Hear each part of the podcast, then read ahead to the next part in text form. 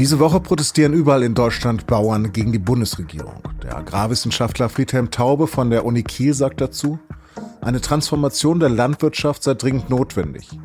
Das eigentliche Problem aber sei, dass die Ampelkoalition diesen Umbau nicht vernünftig organisiere. Sie hören auf den Punkt den Nachrichtenpodcast der Süddeutschen Zeitung. Am Mikro ist Lars Langenau. Herzlich willkommen.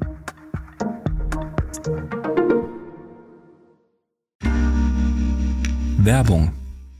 Hi, ich bin Patrick Bauer, Reporter beim Magazin der Süddeutschen Zeitung. Und gemeinsam mit meiner Kollegin Eva Hoffmann habe ich an einer unglaublichen Geschichte recherchiert. Tom und Jana denken, sie ziehen mit ihrem kleinen Kind zu einer liebevollen Gemeinschaft. Aber sie landen in einer Gruppe, in der Menschen manipuliert und psychisch und physisch fertig gemacht werden. Wie schafft es die Familie da wieder raus? im Schattenkloster. Chronik einer Gehirnwäsche ist ein SZ Plus Podcast in Zusammenarbeit mit Audible. Jetzt auf sz.de/slash Schattenkloster.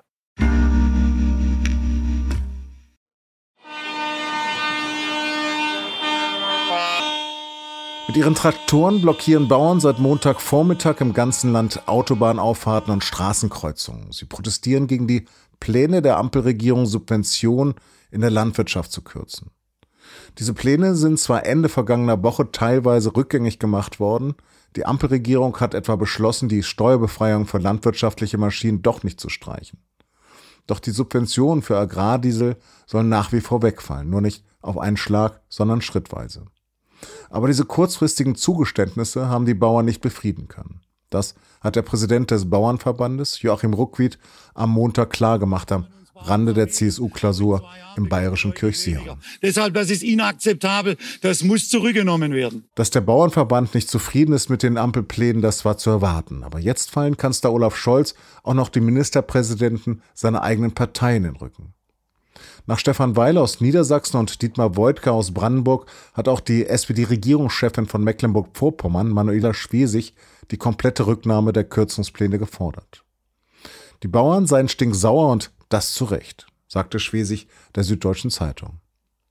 Die Bundesregierung müsse die Landwirte dringend an den Tisch holen, um einen gemeinsamen Plan für eine zukunftsfähige Landwirtschaft zu entwickeln.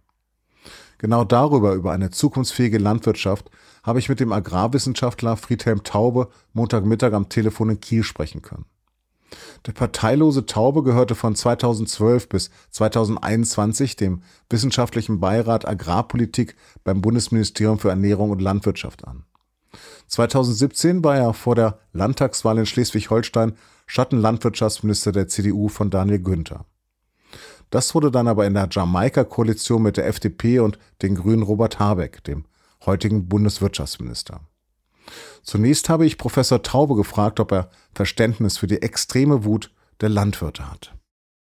Ich habe Verständnis dafür, dass die Landwirte keine klaren Wege vorgezeichnet bekommen von der Politik, wo es hingehen soll. Alles andere ist eine subjektive Beurteilung, an der ich mich nicht beteiligen möchte.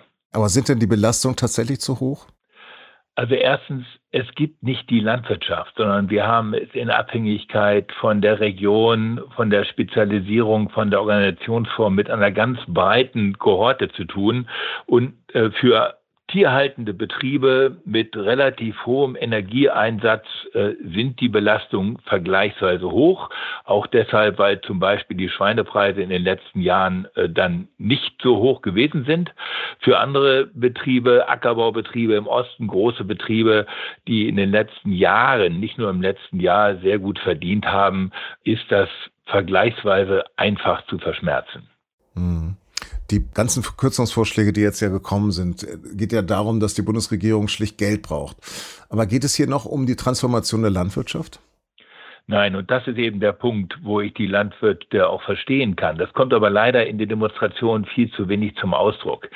Wir wissen alle, dass wir uns in einem großen Transformationsprozess befinden für den Agrar- und Ernährungssektor. Das betrifft also auch uns alle als Konsumenten. Wir wissen, dass wir mit wesentlich weniger Fleischkonsum in der Zukunft uns organisieren müssen, wenn wir tatsächlich die Sicherung der Welternährung und den Schutz der natürlichen Ressourcen im Auge behalten wollen. Und all das spielt in der aktuellen Debatte keine Rolle, obwohl äh, sowohl die Zukunftskommission Land Landwirtschaft, da waren die Naturschützer, die Bauern, die Wissenschaft vertreten. Das war noch unter Angela Merkel genauso den Weg vorgegeben hat, wie die sogenannte Borchardt-Kommission. Herr Borchardt ist ein ehemaliger Landwirtschaftsminister gewesen, der den Umbau der Tierhaltung äh, in dieser Kommission mitorganisiert hat. Das Ergebnis dort war, wenn wir eine seriöse Tierhaltung haben wollen, die Tierwohl berücksichtigt, dann kostet das in Deutschland etwa zweieinhalb bis drei Milliarden Euro. Da waren sich alle einig. Und jetzt wird nur etwas getan, um kurzfristig Schlupflöcher zu schließen. Äh, und zudem wird jetzt noch äh, von der, einigen FDP-Politikern vorgeschlagen, dass man doch die jetzt im Raum stehenden 250 Millionen bei einem Bedarf von zweieinhalb bis drei Milliarden, also zehn Prozent, die im Augenblick nur dafür aufgeboten werden, dass man die auch noch streichen solle, weil ja sowieso kein Landwirt dafür einen Schweinestall bauen würde und das Ganze lieber für die Aufhebung der äh, erhöhten Mehrwertsteuer beim Diesel einsetzen sollte. Also das ist das eigentliche Problem, äh, dass die jetzige Koalition nicht in der Lage ist, diese Transformation, die notwendige Transformation der Landwirtschaft vernünftig zu organisieren. Mal grundsätzlich, sind denn die Preise, die wir im Supermarkt für landwirtschaftliche Produkte zahlen, angemessen?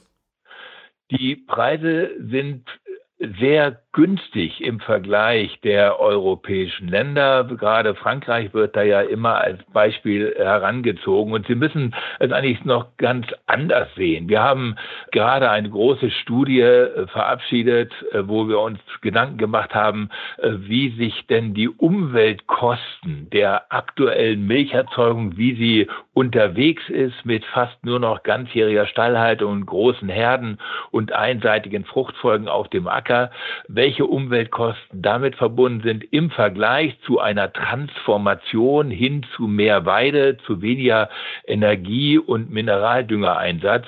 Und da kommen Sie auf ein Ergebnis, dass Sie mit einer äh, Low-Input-Weidemilcherzeugung etwa 30 Euro Cent pro Liter an Umweltkosten sparen können.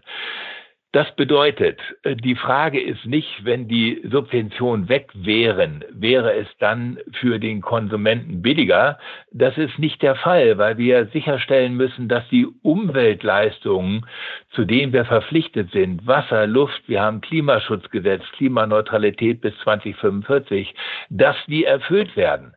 Und natürlich könnte man theoretisch sagen, wir holen uns das jetzt alles aus Brasilien oder sonst woher. Die haben Arbeitskosten, die sind nur etwa 20 Prozent so hoch wie bei uns. Dann würde es natürlich billiger.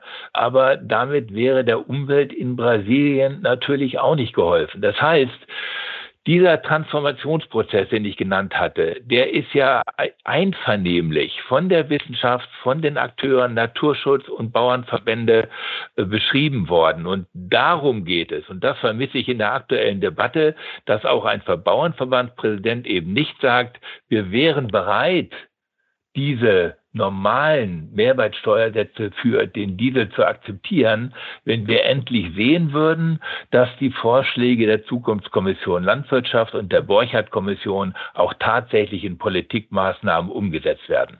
Hm. Welche Rolle spielen wir denn wir Verbraucher dabei? Wie könnten wir den Druck machen?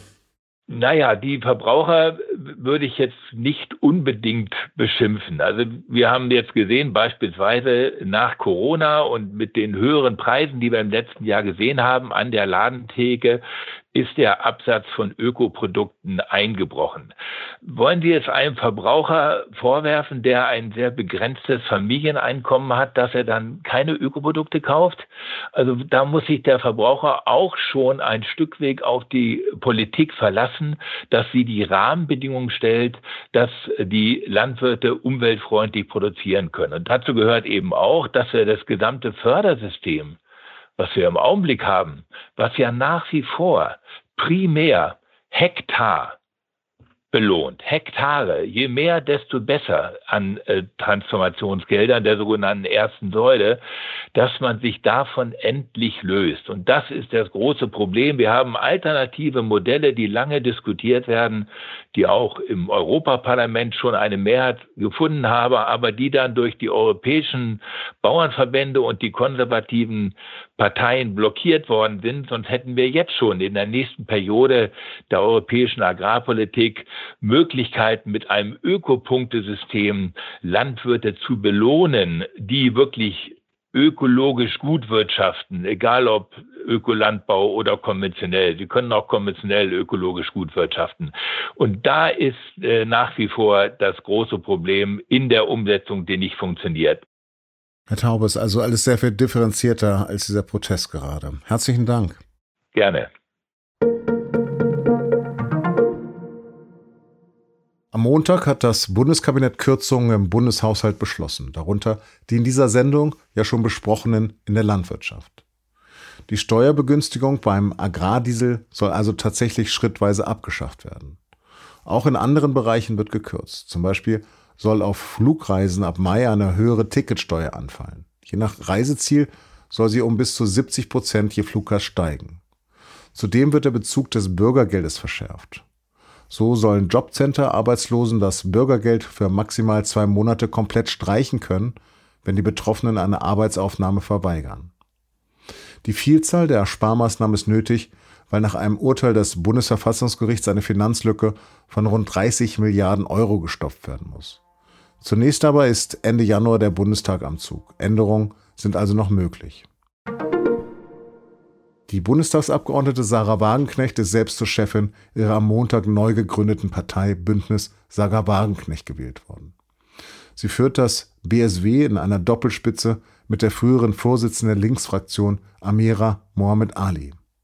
Der ehemalige linken Politiker Fabio De Masi und der langjährige SPD-Politiker und Oberbürgermeister von Düsseldorf Thomas Geisel sollen die neue Partei in die Europawahl führen.